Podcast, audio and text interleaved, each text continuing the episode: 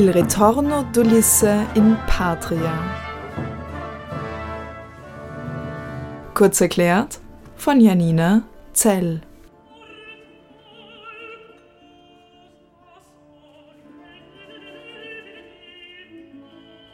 Zwei Menschen, die sich lieben und einst vertraut waren, sehen sich nach 20 Jahren wieder. Diese beiden Menschen sind Penelope und Ulisse. Penelope wartet zwei Jahrzehnte auf ihren verschollenen Mann. Sie ist die Mutter des gemeinsamen Sohnes und die weibliche Hauptrolle in Il ritorno d'Ulisse in Patria, die Heimkehr des Odysseus. Als eine der ersten tragischen Heroinen in der Operngeschichte steht sie neben Ulisse im Mittelpunkt Statt der zarten Nymphen, die sonst im Hintergrund wirken, ist sie als menschliche und weibliche Hauptrolle hier im Zentrum der Oper. Ihre große Auftrittsszene ist ein musikalisches Psychogramm, ein Lamento, das ihre enttäuschten Hoffnungen zeigt.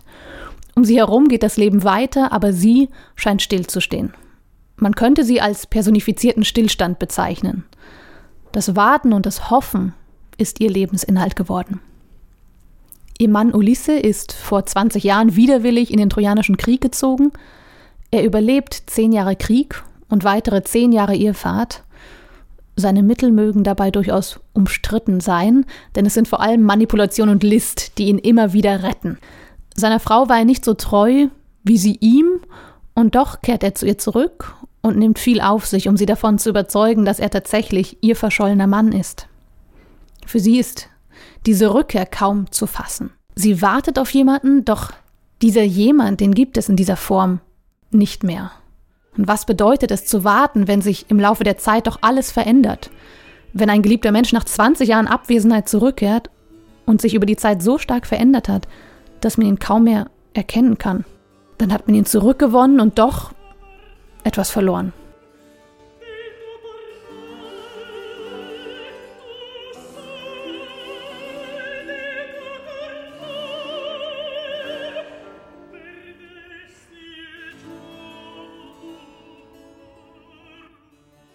Claudio Monteverdis Oper zeigt einen kleinen und zutiefst menschlichen Ausschnitt aus den großen Epen von Homer, die von Odysseus, einem der bekanntesten griechischen Heroen, erzählen. In der Ilias berichtet er über den Trojanischen Krieg und die vollbrachten Taten von Odysseus, in der Odyssee dann von seiner Irrfahrt auf der Heimreise und den Abenteuern, die er erlebt und die er überlebt durch seinen außergewöhnlichen Verstand und seine List. Die Oper basiert auf dem zweiten Teil der Odyssee, also dem Moment, des Ankommens, bei der Rückkehr und dem Moment des Wiedersehens. Das Libretto hat der Venezianer Giacomo Baduaro geschrieben, ein etwas jüngerer Zeitgenosse von Monteverdi, und zusammen bringen sie diese Nahaufnahme der Menschlichkeit auf die Bühne. Wie ein soziales Experiment, bei dem wir als Opernbesucher zusehen dürfen, wie zwei Menschen, die sich seit 20 Jahren nicht gesehen haben und keinen Kontakt hatten, nun zum ersten Mal aufeinander treffen. Allerdings handelt es sich nicht so sehr um eine private Zweiergeschichte, sondern wir sehen diese zwei Menschen als Teil eines großen Kosmos. Ein Kosmos, in dem neben den Menschen auch Götter und Urmächte herrschen. Der Regisseur Willy Decker ist bekannt für seine psychologische Personenführung und er bringt dieses Welttheater als solches auf die Bühne.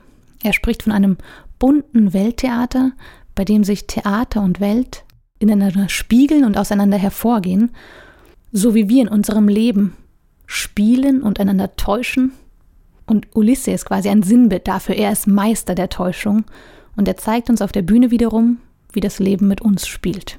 Frei nach Shakespeares Weisheit, All the world's a stage. Die ganze Welt ist eine Bühne. Wie sehr wir als Menschen nur die uns zugewiesene Rolle in diesem Welttheater spielen, das verdeutlicht der Prolog der Oper. Bevor es losgeht mit den drei Akten, treten erstmal drei Urmächte auf. Schicksal, Zeit und Liebe. Diese drei Mächte, diese drei Dimensionen, Schicksal, Zeit und Liebe, sind ganz entscheidend. Sie leiten die Geschicke der Menschen und der Götter. Neben diesen drei Urmächten steht die Allegorie der menschlichen Zerbrechlichkeit. Und die menschliche Zerbrechlichkeit ist es, die den ersten Satz an diesem Abend singt. Und der lautet Mortal cosa sonio. Sterblich bin ich. Der ganze Abend steht also unter der Überschrift dass das menschliche Leben vergänglich ist und von Veränderungen geprägt ist. Und die zentrale Frage, die sich daraus ableitet, ist, an was kann man bei aller Vergänglichkeit und allem Wandel, der uns umgibt, festhalten, was überdauert. Das ist der Blickwinkel, durch den wir die folgenden drei Akte auf das Tun der Götter und der Menschen blicken.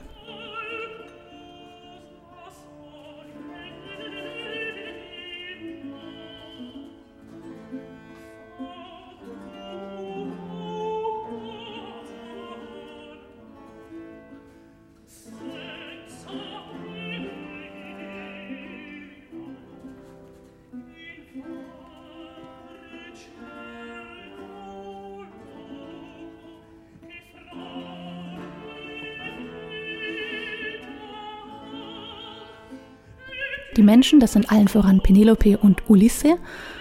Ulisse, obwohl er ein Halbgott ist, denn er entscheidet sich, als Mensch neben Penelope sein Leben zu führen. Und die Götter, das sind Jupiter, Juno, Minerva und Neptun. Die sind schon untereinander heillos zerstritten und vor allem mit ihrem eigenen Vergnügen beschäftigt.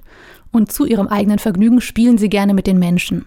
Mal stehen sie ihnen hilfreich zur Seite, vor allem Minerva, und mal legen sie ihnen Hindernisse in den Weg wenn man sich das eine Weile anguckt, dann könnte man auf die Idee kommen, dass Götter und Menschen sich gar nicht so sehr unterscheiden. Vielleicht vor allem in ihrem Machtanspruch. Ursprünglich stehen Götter als zentrale Figuren in der Oper. In der Oper, die damals vor allem für Höfe, für reiche Fürsten geschrieben wurde, Stück für Stück aber mit den öffentlichen Opernhäusern, die gegründet werden, mit dem zahlenden Opernpublikum, rückt dann der Mensch auch in den Fokus. Und hier um 1640 befinden wir uns in der Übergangszeit. Das erste öffentliche Opernhaus wurde gerade in Venedig gegründet. 36 Jahre später wird dann auch in Deutschland das erste eröffnet, und zwar hier in Hamburg. Und so haben wir hier eine Mischung aus Göttern und Menschen, die Menschen, die langsam in das Zentrum der Oper rücken.